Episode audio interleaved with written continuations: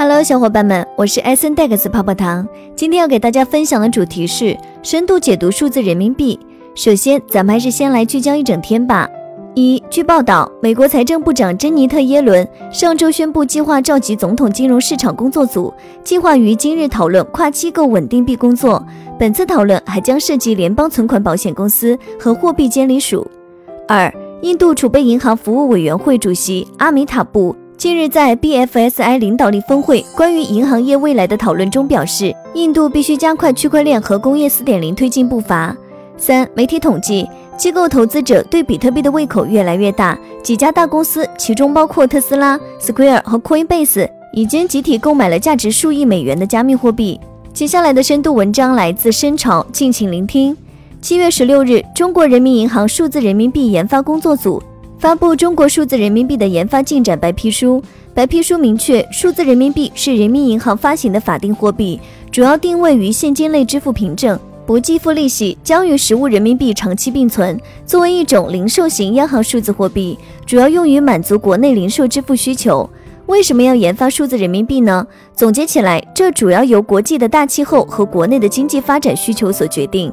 国际上，央行数字货币研发已经成为一场数字经济时代的军备竞赛。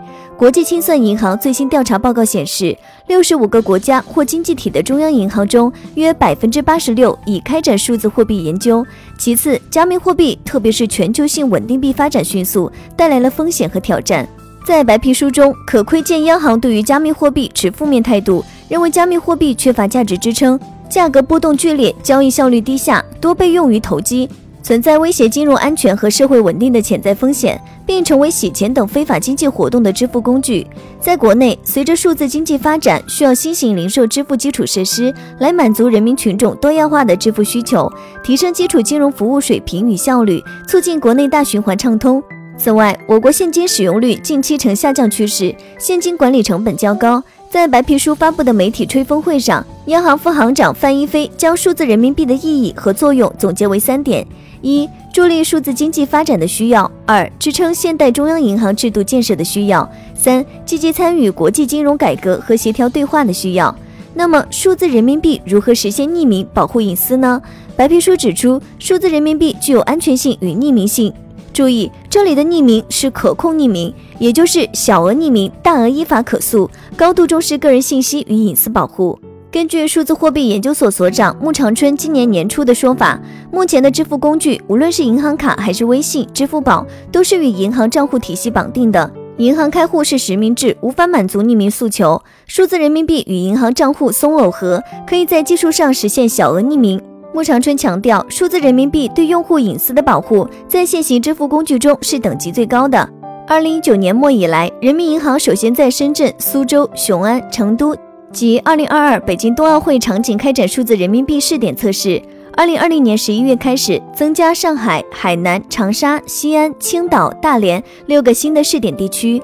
截至二零二一年六月三十日，数字人民币试点场景已超一百三十二万个，覆盖生活缴费、餐饮服务、交通出行、购物消费、政务服务等领域。开立个人钱包两千零八十七万余个。对公钱包三百五十一万余个，累计交易笔数七千零七十五万余笔，金额约三百四十五亿元。央行副行长范一飞表示，将继续稳妥推进数字人民币研发试点，不预设推出时间表。未来北京冬奥会将会是数字人民币的重要使用场景。白皮书介绍，冬奥会将试点部署无人售货车、自助售货机、无人超市等创新应用场景，并推出支付手套、支付徽章、冬奥支付服装等可穿戴设备。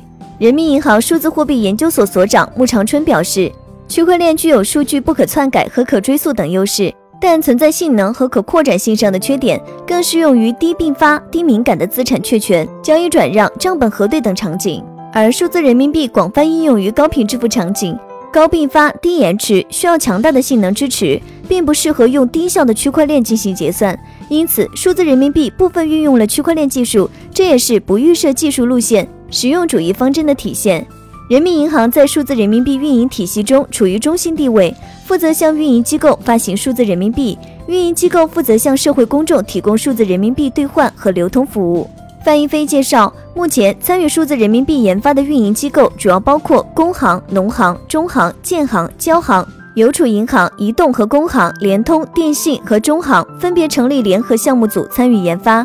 蚂蚁集团和腾讯两家互联网企业旗下的网商和微众银行也参与研发。招商银行近期亦已获准加入。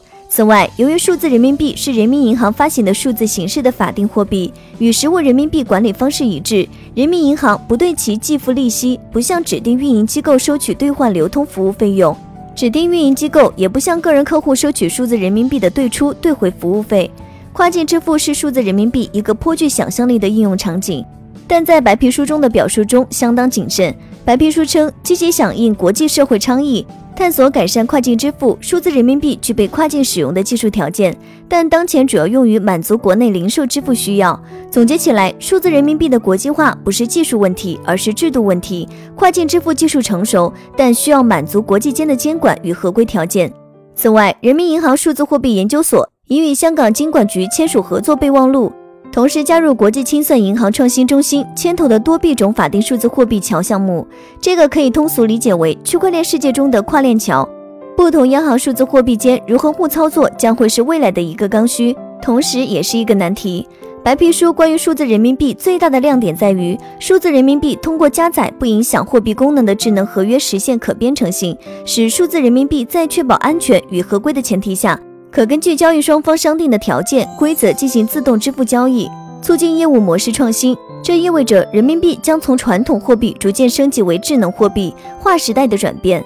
曾有央行官员表示，对央行数字货币加载智能合约应保持审慎态度。可以预见，今后数字人民币的智能合约功能将会是一个从简到繁的审慎探索过程。而根据白皮书的说法。短期来华的境外居民可在不开立中国内地银行账户的情况下开立数字人民币钱包，满足在华日常支付需求。另外，数字人民币钱包有多种分类法，而其中最值得期待的是硬件钱包。白皮书表示，硬钱包基于安全芯片等技术实现数字人民币相关功能，依托 IC 卡、手机终端、可穿戴设备。物联网设备等为用户提供服务，也就是说，手表、手机壳、耳机壳、配饰、拐杖等都可能成为数字人民币硬件钱包载体。以上内容作为一家之言，仅供参考。好了，本期的节目就到这里了。如果喜欢泡泡糖为您精选的内容，还请帮忙多多转发。那咱们下期再见，拜拜。